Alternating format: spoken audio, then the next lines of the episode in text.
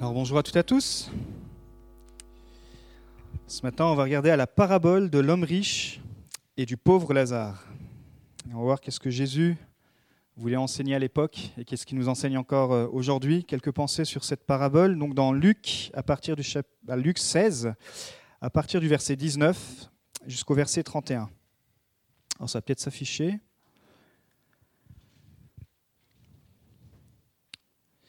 Il y avait un homme riche qui s'habillait de pourpre et de fin lin et qui chaque jour menait joyeuse et brillante vie. Un pauvre, du nom de Lazare, était couché devant son portail, couvert d'ulcères. Il aurait bien voulu se rassasier des miettes qui tombaient de la table du riche, cependant, même les chiens venaient lécher ses ulcères. Le pauvre mourut et fut porté par les anges auprès d'Abraham. Le riche mourut aussi et fut enterré. Dans le séjour des morts, en proie à une grande souffrance, il leva les yeux et vit de loin Abraham, avec Lazare à ses côtés. Il s'écria Père Abraham, aie pitié de moi et envoie Lazare pour qu'il trempe le bout de son doigt dans l'eau afin de me rafraîchir la langue, car je souffre cruellement dans cette flamme. Abraham répondit Mon enfant, souviens-toi que tu as reçu tes biens pendant ta vie et que Lazare a connu les maux pendant la sienne. Maintenant, il est consolé ici et toi tu souffres. De plus, il y a un grand abîme entre nous et vous, afin que ceux qui voudraient passer d'ici vers vous ou de chez vous vers nous ne puissent pas le faire. Le riche dit, Mais je t'en prie alors, Père, d'envoyer Lazare chez mon Père, car j'ai cinq frères. C'est pour qu'ils les avertissent, afin qu'ils n'aboutissent pas eux aussi dans ce lieu de souffrance. Abraham lui répondit, Ils ont Moïse et les prophètes, qu'ils les écoutent. Le riche dit, Non, Père Abraham, mais si quelqu'un vient de chez les morts vers eux, ils changeront d'attitude. Et Abraham dit alors, S'ils n'écoutent pas Moïse et les prophètes, ils ne se laisseront pas persuader, même si quelqu'un ressuscite. Donc on va regarder ce thème ce matin, qu'est-ce que Jésus enseigne sur euh, le, ciel, l'enfer, sur la justice? Alors euh, on va pas pouvoir rentrer dans le détail, mais c'est une parabole en tout cas qui tire des grandes lignes et qui, euh, est surprenante.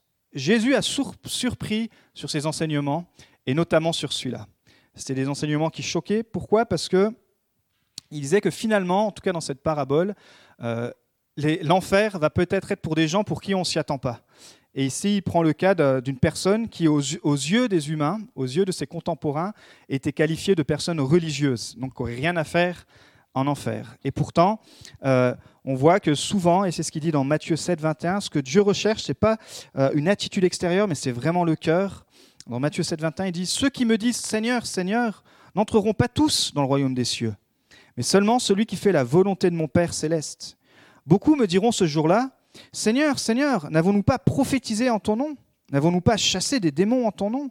N'avons-nous pas fait beaucoup de miracles en ton nom Alors je leur dirai ouvertement, je ne vous ai jamais connu, éloignez-vous de moi, vous qui commettez le mal.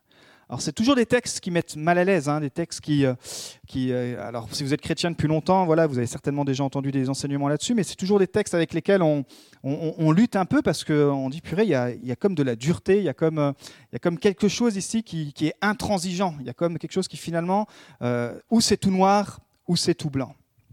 Parce que Jésus, on sait que à son époque, il dénonçait l'esprit religieux qui était porté principalement par, euh, les pharisiens.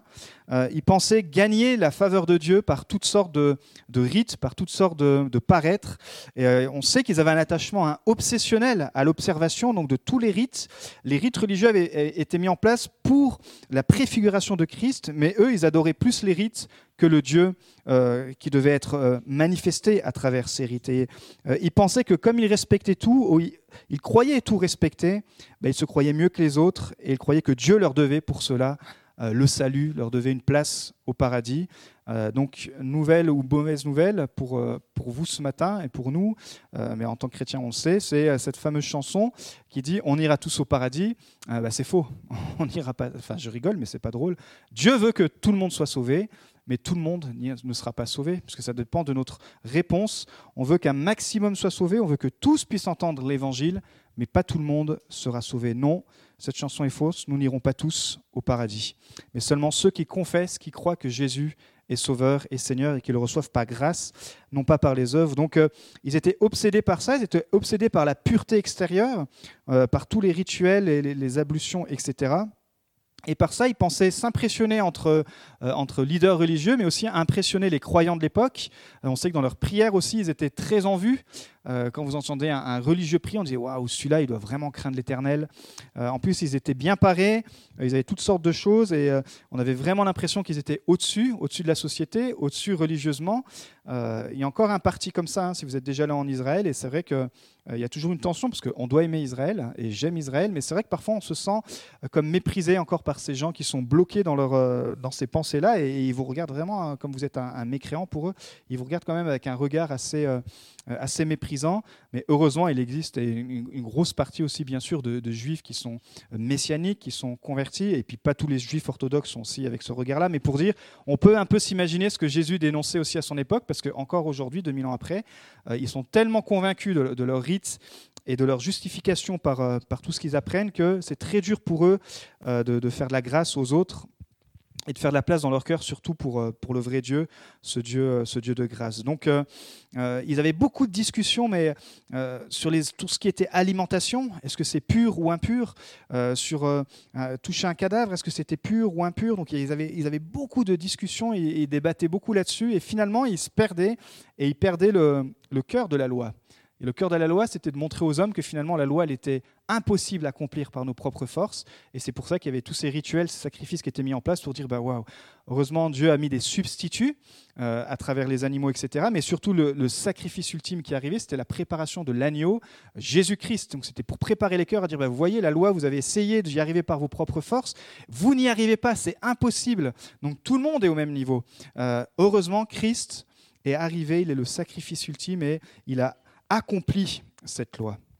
Et c'est pour ça que ça vient vraiment euh, du cœur. Et, Jésus confrontait l'état de leur cœur et, confrontait euh, leur état intérieur plus que leur état extérieur. Parce que c'est la réalité du cœur de l'homme. On ne peut rien faire pour rendre notre cœur pur par nous-mêmes, mais c'est Jésus qui peut nous permettre d'avoir ce cœur pur. Euh, on n'impressionne pas Dieu, on fait plaisir à Dieu. Qu'est-ce qui impressionne Dieu C'est ceux qui sont agréables, c'est quand on s'approche de lui par la foi. Euh, si on s'approche de lui par toutes sortes d'œuvres, euh, si elle découvre de la foi, oui, peut-être, j'ai envie de dire, ça peut l'impressionner dans le sens, euh, il, est, impossible de lui être agréable si ce n'est que par la foi. Donc tout ce qu'on fait par la foi, oui, ça va rendre Dieu agréable, mais si on vient en disant, bah voilà, Dieu, tu me dois quelque chose parce que regarde, je t'ai servi toute ma vie, j'ai été fidèle, bah, ça ne marche pas, puisque tout est grâce. Alors Dieu nous récompense, Dieu nous donne des bénédictions, mais euh, ils ne marchandent pas, et on ne marchande pas, euh, bien sûr, avec Dieu. Il, leur disait, hein, dans Luc 16, 15, il dit, vous, donc en parlant aux religieux, imaginez ce qu'il disait quand même, vous, vous cherchez à paraître juste devant les hommes, mais Dieu connaît votre cœur. De fait, ce qui est très estimé parmi les hommes est abominable devant Dieu. Donc dans cette parabole du, riche et, et, du pauvre Lazare, alors une parabole, c'était une histoire inventée euh, tiré de la vie contemporaine des, euh, des, des contemporains de Jésus, j'ai envie de dire, pour leur faire comprendre des vérités spirituelles. C'est une histoire inventée, mais pour faire comprendre des vérités spirituelles. Et on va voir quelles, sont quelques vérités ce matin que Jésus voudrait, voulait leur faire comprendre et, nous faire comprendre. Déjà, premièrement, il parlait de l'enfer. Aujourd'hui, euh, c'est compliqué de parler de l'enfer. Nous, on fait peut-être un message tous les, euh, je ne sais plus combien, peut-être une fois par an. En tout cas, moi, c'est mon premier depuis longtemps sur l'enfer, parce qu'on n'aime pas. C'est un sujet tabou, et c'est vrai que même nous, même moi, c'est pas un sujet où je, me suis excité, je dis, wow, ça va être génial, on va parler de l'enfer. Pourtant, Jésus parlait de l'enfer. Donc, il faut pouvoir euh, parler de l'enfer, puisque l'enfer existe. Euh, il y a des croyants qui pensent que l'enfer n'existe pas, comme les témoins de Jéhovah et toutes sortes de, gens qui se disent chrétiens, c'est pour ça que je parle des, témoins de Jéhovah. Euh, si, l'enfer existe. Mais on préfère parler bien sûr que de la bonté de Dieu. Et, euh, bien sûr, on ne se réjouit pas de parler de son jugement, mais malgré tout, il y a aussi parfois, et il y aura le, jugement de Dieu, euh, et il y a cet enfer qui est là, et c'est cruel. L'enfer, ça brûle, c'est un châtiment, c'est vraiment quelque chose qui est, qui est pas bon, quoi. Mais la question qu'on se pose, et c'est pour ça qu'on n'aime pas en parler, moi non plus, parce que comment un Dieu juste peut-il permettre que des gens aillent en enfer? La fameuse question, on pourrait philosopher des heures et des heures, mais ce n'est pas le débat ce matin, on va juste rester dans le texte. Mais il dit que parfois, il y a certaines personnes qui, effectivement, comme dans Matthieu 25, 41, il dit Éloignez-vous de moi, maudit, allez dans le feu éternel qui a été préparé pour le diable et pour ses anges. Donc, euh, j'aime bien cette citation, la notion d'enfer embarrasse ceux qui voudraient accommoder le christianisme au dogme moderne du salut universel. Ça, vous avez peut-être déjà entendu parler de ça. Hein. Il y a des, églises qui, c'est une fausse doctrine, qui, qui croient que le salut est universel, c'est-à-dire que tout le monde peut être sauvé. Il n'y a pas de et de l'esprit de tolérance. Tout le monde peut être sauvé, ceux qui se confessent et qui croient en Jésus-Christ et qui se repentent, bien sûr, mais le salut n'est pas universel. Le salut, il est donné gratuitement à tous ceux qui confessent Jésus-Christ comme Seigneur. Mais si tu ne confesses pas Jésus comme Seigneur et Sauveur, bah, c'est la mauvaise nouvelle. C'est pour ça que nous, en tant que chrétiens, ça nous responsabilise euh, d'avoir ces enseignements sur l'enfer pour dire oui, ma mission aussi sur la terre, c'est que mes contemporains autour de moi, ils puissent au moins avoir l'opportunité de choisir et, d'être confrontés à, une réalité spirituelle qui, euh, qui aussi qui est existante, c'est celle de l'enfer. Et bien sûr, l'esprit de tolérance, euh, de plus en plus, hein, on, on tolère toutes sortes de choses euh, et, la Bible nous l'avait annoncé et, ça continuera, ça continuera. Et, par rapport à cette tolérance, parfois, nous, en tant que chrétiens, on va de plus en plus avoir du mal à. On va devoir tenir position, on va devoir être des Daniel. Et, euh, mais par exemple, certains croient aussi qu'il y a la réincarnation, euh, que tu as une deuxième chance une fois que tu es mort, alors que dans Hébreu 9, 27, il dit il est réservé aux êtres humains de mourir une seule fois, après quoi vient le jugement. Donc le jugement, c'est ça, cette mort éternelle. Euh, donc Lazare, ici, dans, cette parabole que Jésus illustre, il ne va pas se réincarner, ni en un être humain, ni en un chat, ou, euh, en quoi que ce soit, mais euh, il est mort. Jean 5, 29, Ceux qui auront fait le bien ressusciteront pour la vie, mais ceux qui auront fait le mal ressusciteront pour le jugement. Et c'est pour ça que cette parabole, elle nous trouble, parce que ici, Jésus fait exprès de prendre un paradoxe énorme il prend un pauvre Lazare, un pauvre homme, et prend un riche religieux. Mais pour le coup, le riche religieux, moi je lis ce verset, je dis bah, pourquoi ce riche religieux? Il dit ceux qui auront fait le mal ressusciteront pour, le jugement. Mais pour moi, il n'aurait pas forcément fait quelque chose de mal. Et pourtant, on va voir que euh, Jésus va, bien plus loin que ça. C'est pas juste parce que je suis euh, riche, que je, que je pense pratiquer une religion devant les gens, que finalement, euh, d'après Jésus, je suis sauvé. Donc on n'aime pas la pensée de l'enfer, moi non plus, parce qu'on sait que c'est synonyme de souffrance, de tourment, de cri d'angoisse. Puis on peut se demander d'ailleurs qui mérite ça? Euh, mais ici on voit que Jésus parle pas simplement des meurtriers, mais vraiment ça s'adresse à, une décision personnelle et il y a un choix. Et ce matin, peut-être que euh, ça peut paraître paradoxal dans l'Église de poser cette question, mais il faut poser cette question, dire mais est-ce que j'ai peur de l'enfer ou est-ce que je suis sûr d'être sauvé? Et si tu as peur de l'enfer, tu peux te tourner vers Christ qui, lui, a vaincu l'enfer et t'offre la vie éternelle. Tu peux te, recevoir ce salut en, te repentant de tes péchés, dire Jésus, je te reçois dans mon cœur. Et en tant que disciple, ça nous rappelle notre responsabilité d'annoncer la bonne nouvelle du salut. Alors c'est vraiment une parabole d'avertissement, une parabole pour nous alerter. Et euh, on va regarder juste un petit peu plus, de, un peu plus près au protagoniste, au personnage. Donc il y avait un homme riche qui s'habillait de pourpre et de fin lin et qui chaque jour menait joyeuse et brillante vie. Et puis il y avait un, pauvre du nom de Lazare qui était couché devant son portail, couvert d'ulcères. Il aurait bien voulu se rassasier des miettes qui tombaient sur la table du riche. Cependant, même les chiens venaient lécher ses ulcères. Le pauvre mourut et fut porté par les anges auprès d'Abraham. Le riche mourut aussi et fut enterré. Dans le séjour des morts, en proie à une grande souffrance, il leva les yeux et vit de loin Abraham avec Lazare à ses côtés. Donc l'homme riche, bien habillé, euh, qui le distinguait des autres, hein, habit de pourpre et de fin lin. Euh, aujourd'hui, vous pourrez prendre les marques les plus prestigieuses, et ben, ça représentait ça pour l'époque. C'était un bon vivant, quelqu'un qui menait une vie joyeuse et brillante vie, donc quelqu'un qui, euh, qui a bien profité de la vie, quelqu'un qui était heureux, quelqu'un qui a pu utiliser à bon escient tout, son temps, en tout cas pour lui. Mais on voit qu'il avait un, problème, en tout cas particulier, c'est qu'il ne se souciait pas des autres, et notamment des pauvres dans cette histoire, dans cette parabole que Jésus, encore une fois, euh, a inventé pour euh, nous faire relever des vérités spirituelles. Donc, il nous a dit qu'il n'a jamais donné quoi que ce soit au pauvre Lazare, qui pourtant était couché devant sa porte, qui tous les jours, il partait euh, avec ses, s'habillait avec ses, ses, beaux habits. Ben, tous les jours de sa vie, il n'a jamais pensé une seule fois à faire du bien à ce pauvre Lazare.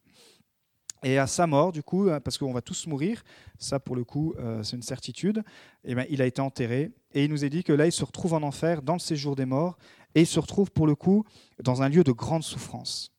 Il nous a dit que donc depuis ce lieu, il lève les yeux, il voit loin Abraham et Lazare à ses côtés. Et évidemment, euh, Jésus précise bien, et on précise bien, que les morts ne peuvent ni voir ni communiquer avec ceux qui sont dans le ciel ou les vivants sur la terre. On est d'accord, c'est encore une histoire inventée, une parabole. Il dit de plus, il y a un grand abîme entre nous et vous, afin que ceux qui voudraient passer d'ici vers vous ou de chez vous vers nous ne puissent pas le faire. Psaume 6, car ceux qui sont morts ne sont plus capables de parler de toi. Qui peut te louer au séjour des morts? Donc, euh, si vous entendez des gens qui disent je suis en communion avec les morts, c'est de l'occultisme, c'est quelque chose de, diabolique, euh, c'est quelque chose qui est, euh, qui est loin d'être une pratique chrétienne. donc ça, il faut, vraiment, il faut vraiment être clair aussi là-dessus. Donc Jésus déjà nous dit que première chose, c'est que l'enfer est un lieu de souffrance immense. Et euh, on voit que c'est ce que, fait, c'est ce que demande ce riche. Il dit euh, Mais envoie Lazare juste pour qu'il trempe le bout de son doigt dans l'eau, afin de me rafraîchir la langue, car je souffre cruellement dans cette flamme. Alors vous avez tous vu les tableaux, des images, des films qui représentent l'enfer. Eh bien, imaginez-vous que c'est pire en fait. Que l'enfer, c'est ce lieu cruel, ce lieu de tourment, un lieu de, souffrance extrême. Euh, et, c'est pour ça qu'il a cette réponse. Il dit bah, Souviens-toi que tu as reçu tes biens pendant ta vie que lui, Lazare, a connu les maux pendant la sienne, mais maintenant, il est consolé ici, et toi, encore une fois, il dit, toi, tu souffres. Donc il affirme, oui, tu souffres, tu es dans ce lieu. Euh, et deuxième chose, c'est que l'enfer sera rempli de gens qui ne comptaient jamais s'y trouver. Ici, il s'agit d'un jeune, enfin pas d'un jeune, d'un riche juif religieux. Et, euh, pour les auditeurs, cet homme, en plus, il s'adresse à Abraham, donc cet homme, c'était clairement le, juif qui est contemporain euh, puisque comme il s'adresse à Abraham, c'est qu'il avait cette, euh, cette, relation. Et pour les Juifs, ils pensaient que comme ils descendaient d'Abraham, ils étaient obligatoirement meilleurs que les autres et obligatoirement sauvés. Et Jésus est venu apporter ce message en disant, attention, c'est une bénédiction que vous descendiez d'Abraham, mais ne vous appuyez pas sur ça pour votre salut. Votre salut dépend pas juste, c'est comme on dit, bah, je suis né enfant chrétien. non, tu dois faire ta propre décision. Tu dois choisir d'être chrétien. Tu dois choisir de suivre Jésus. Oui, mais on m'a baptisé quand j'étais bébé. Bah justement, c'est une bénédiction, pourquoi pas, mais c'est à toi, en tant qu'adulte, en tant que jeune adulte, de dire je décide de suivre Jésus, je veux être son disciple, et c'est une, décision personnelle. C'est pas juste l'héritage, c'est bien, c'est une grande bénédiction, et bénis soient les parents pour tout l'héritage qu'ils donnent, mais ça reste, et c'est l'enseignement qu'on doit donner aussi à nos enfants, à eux de faire ce choix, et on veut les accompagner dans cette démarche sans leur mettre la pression. Euh, nous, pour pas leur mettre la pression, on a déjà créé, on a déjà creusé une, euh, une piscine en disant ben voilà les enfants, euh, dans quelques années, on vous baptisera dans cette piscine. Mais non, c'est une blague. Mais on doit en tout cas dire à nos enfants qu'ils doivent, prendre cette décision à un moment donné. Et nous, on en discute déjà avec Angelina. Alors, bien sûr, c'est loin pour elle, mais on commence elle a 3 ans. Hein, donc, mais voir un petit peu ce que eux comprennent. Et, on voit que ce qui est semé aussi dans l'école du dimanche et tout ça, il y a des super trucs. Donc, voilà, c'est chacun doit prendre cette décision personnelle et pas simplement, euh, comme ici, croire que comme il descend d'Abraham, croire que comme j'ai de de la famille chrétienne, etc. Non, c'est une décision personnelle et cette décision, tu dois la prendre dès que le Saint-Esprit te convainc le plus rapidement possible. Donc le pauvre Lazare, lui, vivait dans la misère la plus totale. Il nous a dit qu'il était paralysé, incapable de pourvoir à ses besoins, abandonné par tout le monde. Il survit seul. Il est couché devant la porte du riche et on sait qu'il était couché pour s'attendre à recevoir l'aumône, ce qui faisait aussi partie de la culture de ce, de ce peuple. Mais son apparence était dérangeante. Il était couvert d'ulcères. Et, euh, et, les chiens venaient lécher ses ulcères. Donc voilà, peut-être ça devait sentir mauvais. En tout cas, c'était quelqu'un qui dérangeait cet homme riche. Mais il a été quand même toujours là, assis là. Et, mais imaginez en tout cas peut-être la pression aussi de se dire, bah, écoutez, j'ai ce monsieur qui est malade là, mais Jésus dit, bah voilà, tu n'as même jamais peut-être pensé à lui prodiguer des soins. Avec tout, alors tu étais riche, donc c'était quelqu'un qui avait les moyens. Et, euh, mais pour les religieux, qu'est-ce que ça voulait dire dans cette culture-là? Ça veut dire que si tu étais pauvre et malade, tu étais maudit de Dieu. Euh, parfois, on, a gardé ça, alors j'espère que ça, se perd petit à petit dans le temps, mais euh, s'il y a un chrétien tombé malade, on va dire ah, ah, t'as du péché, toi. Toi, il y a quelque chose là en ce moment, certainement. Euh, ah mince, j'ai eu un accident de Ouh là là là. Alors toi, cette semaine, tu as dû pécher. Hein, tu as dû faire un gros péché parce que sinon, vous voyez, ben, ça vient de là en fait. Et c'était un peu cet esprit où il disait, bah, comme il est pauvre, comme il est malade, bah, forcément, il est maudit de Dieu. Donc je vais pas aller m'occuper de lui parce qu'il le mérite bien. Moi, je mérite d'être riche. Moi, je mérite d'être euh, parce que je suis bon. Donc Dieu me bénit, euh, je suis sauvé, etc. Mais lui, c'est un pauvre qui est, qui est, malade en plus dans cet état-là. Il a vraiment dû, vraiment dû pécher énormément. Donc je vais surtout pas m'occuper de lui. Et pourtant, euh, Jésus renverse les rôles et euh, celui qui était le héros parmi les hommes euh, devient le maudit en enfer et celui qui était le maudit parmi les hommes devient le héros au ciel, puisque c'est l'homme béni aux yeux des hommes qui est en enfer et c'est Lazare, l'homme maudit aux yeux des hommes, qui est au ciel. Et Lazare n'est pas n'importe où au ciel, il est dans le sein d'Abraham, ce qui désigne une place d'honneur. On sait que Jésus parle d'un banquet, parle des noces de l'agneau. On sait que Jésus a dit à ses disciples aussi qu'il a préparé pour chacun de ses disciples une place au ciel, euh, une maison, un endroit où on sera dans ces nouveaux cieux, cette nouvelle terre. Et euh, ici, il est la table d'honneur. Et l'homme riche n'est bien sûr pas là. Lui, il est en enfer. Alors pourquoi l'homme riche est-il en enfer? On l'a déjà dit, mais il est en enfer principalement, pas à cause qu'il faisait des, gros péchés, c'est pas un meurtrier c'était pas un adultère, c'était pas tous les péchés que euh, Jésus avait l'habitude de dénoncer, mais c'était quelqu'un qui était très égoïste.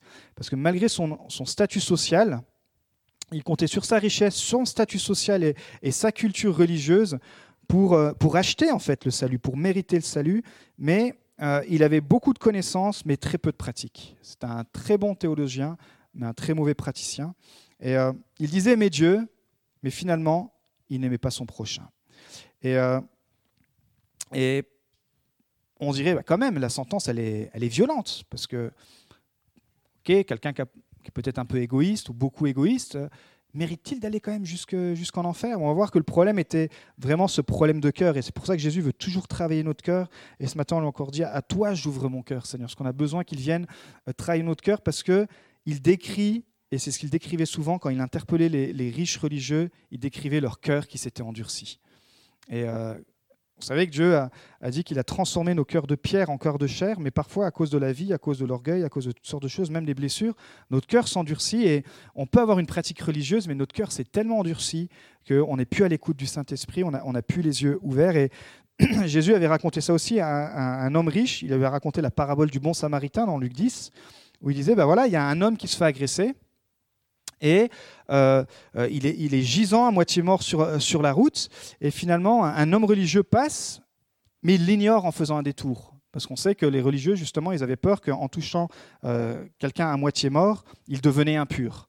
Donc il, raconte ça encore à, cet homme riche. Et puis il dit aussi, il y a un chantre, un louangeur qui passe, mais il fait aussi un, détour. Il, il, esquive cet homme qui est en train à moitié de mourir. Et puis finalement, un, non-religieux, un samaritain, en tout cas pas un religieux juif, mais un, religieux euh, samaritain. On sait qu'entre la Samarie et les juifs, ils étaient, euh, cousins et voisins, mais euh, la religion des samaritains n'était pas reconnue par celle des juifs, donc on va dire un non-religieux.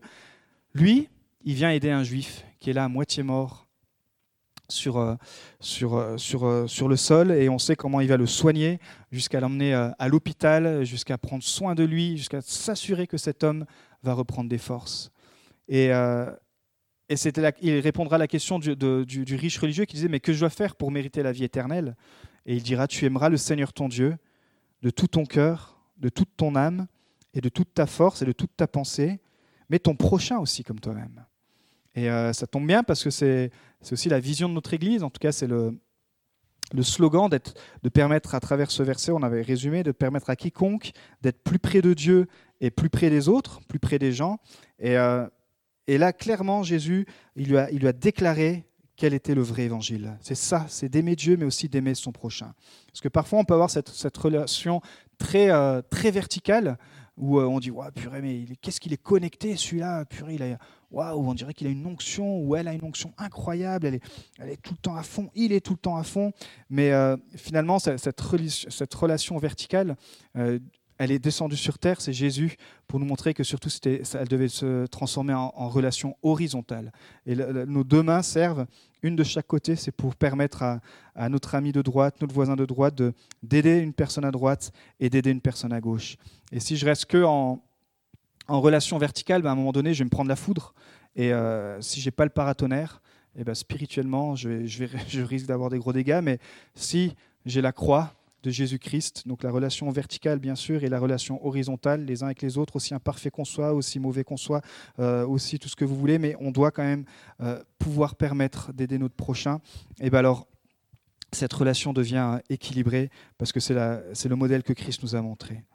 Donc les regrets du riche, il regrette premièrement d'avoir été égoïste. parce qu'il a toujours tout gardé pour lui. On peut se poser la question, est-ce que s'il avait su que son égoïsme le mènerait en enfer, euh, est-ce qu'il aurait changé d'attitude? Et c'est ce que Jésus est en train de dire aux religieux, de faire attention, parce que vous êtes, acquis, vous êtes assis sur vos acquis, mais euh, vous êtes assis sur une poudrière, c'est-à-dire que spirituellement, vous croyez euh, être sauvé, mais vous n'êtes pas sauvé, parce que votre cœur n'est pas propre, votre cœur a besoin d'être rempli du Saint-Esprit, votre cœur a besoin d'être à nouveau touché. Il est maintenant, il s'est bien amusé de son vivant, mais finalement, face à l'éternité, il est condamné à mourir. Et parfois, on peut se dire, waouh, c'est vrai que notre vie sur Terre, parfois, elle peut paraître longue, mais finalement, ce qui va être surtout long, ça va être l'éternité. Et autant investir le temps qu'on va avoir sur cette terre pour dire bah, Seigneur, je veux te donner ma vie et je veux permettre à chacun ce, souffle qui va y avoir sur cette terre, et bah, qu'il puisse avoir au moins une opportunité d'entendre parler de toi et d'être sauvé. Parce que l'éternité, comme on dit, ça va être long. Et ici, il se rend compte, il dit bah, C'est vrai, je me suis bien amusé, peut-être pendant 80, 90 ans, sais pas quel âge il avait, peut-être moins, mais là maintenant, pour l'éternité, je vais être dans ce lieu de souffrance. Il leur dit il regrette aussi de ne pas avoir eu justement cette pensée de l'éternité, et puis il regrette finalement de ne pas avoir écouté les prophètes, comme il a dit, Moïse et les prophètes. Là, c'est dans le contexte de, de, de, l'Église primitive.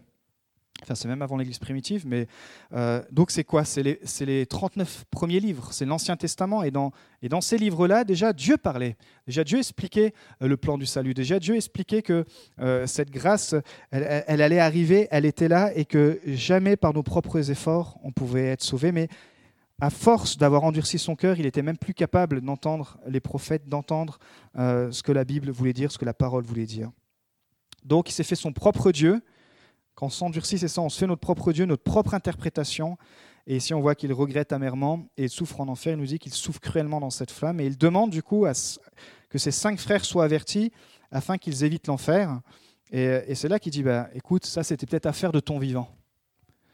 Maintenant, c'est plus à nous. Il dit, et eux aussi, en fait, ils sont euh, face, ils entendent, ils entendent il y a les prophètes et il y a Moïse, il y a, euh, aujourd'hui, bah, il dirait, bah, aujourd'hui, il y a les chrétiens, aujourd'hui, il y a la parole de Dieu, aujourd'hui, il y a cette lumière, il y a ce sel qui est là, et euh, chacun est capable de pouvoir partager cette bonne nouvelle pour que quelqu'un puisse avoir ce choix, cette opportunité de dire, OK, je veux, je veux recevoir Jésus-Christ. Donc, mais l'homme riche demande ainsi, il dit, bon, s'ils n'ont pas écouté la parole, peut-être que si on envoie un miracle immense, là, c'est sûr, ils vont se convertir. Et peut-être ça vous est déjà arrivé de, vivre avec des amis ou des connaissances des miracles incroyables, et finalement, ça les a pas ça les a pas amenés à la foi. On se dit, mais c'est fou parce que euh, ce miracle, ça peut vraiment que venir de Dieu. Et pourtant, ces gens, ça ne les amène pas à la foi. Alors, on sait qu'il y a plusieurs étapes, ça ne veut pas dire qu'ils ne seront jamais amenés à la foi. Mais ici, c'était le cas, en tout cas. Et c'est ce qu'il va leur dire. Il dit, mais euh, il est persuadé que si amis, ces six amis voient une résurrection, ils seront convaincus. Et, finalement, ils changeront leur attitude et leur cœur sera transformé. Mais on se rappelle d'un autre Lazare, qui lui aussi a été ressuscité de la mort par Jésus. Il, était enterré. Puis le quatrième jour, Jésus vient. Et euh, il y a une foule qui est là. C'était le frère de, de, Marthe et Marie. Et il est mis au tombeau et au bout de quatre jours, quand même, Jésus va venir et va le ressusciter. C'est quand même pas rien, mais qu'est-ce qui va se passer? C'est que les religieux et beaucoup vont, vont se soulever et vont vouloir tuer Jésus et vont vouloir tuer Lazare qui était déjà ressuscité. Ils vont vouloir le tuer une deuxième fois pour être sûr que cette fois-ci, il est mort. Donc, c'est ce qu'il est en train de dire. Il dit finalement, c'est vraiment une disposition de cœur. Parce qu'il y a déjà eu des résurrections, il est en train de leur dire. ils ont déjà été confrontés à ça, mais quand le cœur est endurci, euh, il faut vraiment, il faut vraiment, il faut vraiment que laisser une place au Saint-Esprit, sinon ça va être, ça va être dur. Donc, euh, aucun miracle ne peut convaincre celui qui entend le message de l'Évangile, qui le comprend mais qui le rejette. Et bien sûr, on pourrait parler aussi de la, parabole du semeur qui illustre bien ça. Mais ce matin, pour terminer, vraiment juste quelques points, quatre points sur les dangers d'un cœur endurci. Premier point, c'est qu'un cœur endurci, ça nous restreint à une compréhension naturelle. Marc 6, 52, ils n'avaient pas compris le miracle des pains parce que leur cœur était endurci. Donc Jésus, vous connaissez cette histoire, la foule a faim, il demande aux disciples, il y a la multiplication des pains, les gens sont, euh, les gens sont nourris physiquement, mais finalement les gens suivaient Jésus pour les mauvaises raisons. Euh, et, c'est pour ça qu'il va dire ils n'avaient pas compris euh, le miracle des pains parce que leur cœur était endurci. Donc un cœur endurci, ça va simplement me restreindre à une compréhension naturelle. Je vais voir des, miracles, mais finalement, je vais rester euh, au stade du naturel. Je vais rester au stade, ok, bah, Jésus c'est un multiplicateur de pain, mais ça change rien à ma vie. Moi ce que je veux c'est que Jésus soit mon, soit mon distributeur, qui me donne le pain quand j'ai envie, qui, euh, mais, mais, mon cœur, voilà, je continue de faire ma vie comme je veux, euh, je continue d'avoir, euh, ma petite vie. Surtout, il, ne vient pas déranger mon, surtout cette vie de disciple là qui me coûte, qui me demande de mourir à moi-même. Hop, hop, hop, hop, hop. moi j'ai envie d'avoir mon pain chaque jour, j'ai et, et c'est ce qu'il va dire. Ils n'ont pas compris. Le miracle des pains, c'était une illustration, encore une fois, euh, en utilisant un miracle naturel pour illustrer que spirituellement, Jésus voulait devenir celui qui devient notre nourriture spirituelle et qu'on doit être complètement dépendant de lui. Donc ça nous restreint un cœur endurci. Euh, notre compréhension, elle reste naturelle. On voit des miracles et on va tout le temps être que dans le raisonnement. On va, on va rester platonique et on n'a plus il n'y a plus d'interprétation spirituelle, ce qui conduit à il n'y a plus de révélation divine. Et du coup, il n'y a plus de possibilité de transformation spirituelle et il n'y a plus de renouvellement spirituel. Et à terme, c'est ce qu'on voit pour euh, cet homme riche, bah, c'est la mort spirituelle, parce que clairement, euh, cet homme riche n'est pas au bon endroit. Deuxième chose, le cœur endurci, ça nous pousse à rejeter la vérité de la parole de Dieu. Acte 19, 9. Cependant, quelques-uns restaient endurcis et incrédules et disaient du mal de la voix du Seigneur devant la foule. Alors il, donc Paul, les quitta, prit les disciples à part et enseigna chaque jour dans l'école d'un dénommé Tyrannus. Donc ici, il y a des enseignements, il y a la parole de Dieu, il y a l'apôtre Paul qui, déclarait la vérité, et clairement, ça, a créé une scission entre des, entre des juifs, entre des grecs, entre des croyants, et certains qui sont dit non, non, là, cette vérité, pour nous, c'est trop, euh, ça va pas du tout. Donc euh, il a dû prendre à part, il nous a dit, pris à part les disciples, ceux qui veulent suivre Jésus, ceux qui veulent se soumettre à la vérité, pas notre vérité, qui parfois fait mal. Comme je dis ce matin, on parle de l'enfer, ce n'est pas un sujet qu'on a envie de parler, mais ici, dans, les, enseignements de, l'apôtre Paul, bah, ça avait créé des, prises de position. Et puis dans cette prise de position dans la foule, eh ben, il y a eu des disciples qui ont dit, OK, nous on veut, même si c'est dur, mais continuer d'entendre la vérité, on veut continuer d'être euh, au bénéfice de ces enseignements. Et alors il est, il pris les disciples à part et enseigna chaque jour dans l'école. Donc euh, un cœur endurci, ça nous pousse à rejeter la vérité de la parole. Et aujourd'hui, on voit comment la vérité de la parole, elle est confrontée face à tous les sujets euh, sociologiques dans lesquels on, rentre et on rentre de plus en plus.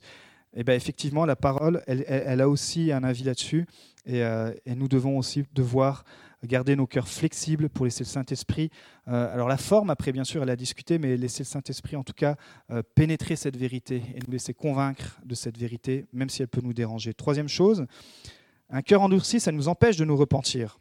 Romains 2.5, par ton endurcissement et ton refus de te repentir, tu amasses un trésor de colère pour le jour où Dieu révélera sa colère et son juste jugement. Certainement pour cet homme riche, sur tout le long de sa vie, comme il étudiait la parole, certainement il devait tomber sur les textes repentance, etc. Mais son cœur était tellement endurci que, au lieu qu'il pousse son cœur à se repentir, ben, il disait surtout aux autres de se repentir. Et, on sait hein, comment les religieux mettaient le poids sur, euh, le peuple et, euh, et ils ne vivaient pas ce qu'ils disaient. Et quand ça peut être un signe, peut-être tu dis en ce moment tu as du mal à te repentir, bah, c'est peut-être parce que ton cœur s'est endurci et dire mais simplement bah, j'ai besoin de revenir à la repentance. Et quand tu dis pardon Seigneur, pardon pour, ce que j'ai fait, pardon pour, mes pensées, Seigneur, je te, demande pardon, tout est grâce. Et, je, et là il y a la grâce de Dieu qui vient et, ensuite tu peux passer en louange, en adoration, ton cœur est libéré. Et euh, c'est pas du flagellement, hein, la repentance, c'est pas se trimballer avec un, avec un, un, fouet et dire euh, comme euh, certains le, montrent parfois, et dire oh, je suis mauvais, je suis pourri. Euh, non, ça c'est ça c'est encore essayer de gagner la justice de Dieu par, euh, par la souffrance. Non, c'est simplement être tranquille et dire bah, Seigneur, voilà, je, sonde mes pensées. Est-ce que tout est clean? Forcément non, parce que je suis un être humain. Et eh ben, je te demande pardon. Et hop, et on repart. Voyez? Au lieu de donc ça nous empêche de nous repentir. Et quatrième et dernier point, ça nous trompe, un cœur endurci dans notre péché. Hébreu 3.13, au contraire, encouragez-vous les uns les autres chaque jour aussi longtemps qu'on peut dire aujourd'hui, afin qu'aucun de vous ne s'endurcisse, trompé par le péché. Parce que euh, parfois, forcément, il y a une puissance derrière et le péché trompe, ça endurcit les cœurs, euh, mais on doit être capable de pouvoir, s'encourager afin que nos cœurs ne s'endurcissent pas. Et, quand il y a du péché, de pouvoir aussi bah, le, déclarer, de pouvoir aussi le confesser. Confessez-vous les uns les autres pour dire voilà, et puis euh, ok, ben, on passe à autre chose. Mais euh, sinon, bah, notre cœur va être endurci. Notre cœur va être endurci. Donc je termine avec une bonne nouvelle. Hébreu 4.7, c'est pourquoi Dieu fixe un nouveau jour, aujourd'hui, en disant bien longtemps, après par David cette parole déjà citée, aujourd'hui, si vous entendez sa voix, n'endurcissez pas votre cœur. Et je crois que c'est une des clés que que cet homme riche aurait dû saisir à travers tous les textes qu'il a lus, ces, textes aussi qui font partie de l'Ancien Testament et qui sont repris par le Nouveau Testament. Et nous, ça nous interpelle aujourd'hui à ne pas endurcir notre cœur face à l'action de l'Esprit, à ne pas endurcir notre cœur face à notre responsabilité en tant que chrétien de, donner un, un, témoignage de Christ, à ne pas endurcir notre cœur face aux challenges de la vie, face aux circonstances de la vie, euh, à ne pas endurcir notre cœur face à, à cette pensée de l'éternité, dire bah, Seigneur, prépare-moi, prépare mon emploi du temps euh, avec cette vision de l'éternité. Dire waouh, qu'est-ce que, qu'est-ce que je peux accomplir, qu'est-ce que tu me demandes? Et ça demande encore de dire bah, Seigneur, me voici à ta disposition pour te servir, afin que ma vie sur cette terre compte pour investir pour l'éternité. Je vous invite à vous lever, on va terminer par la prière.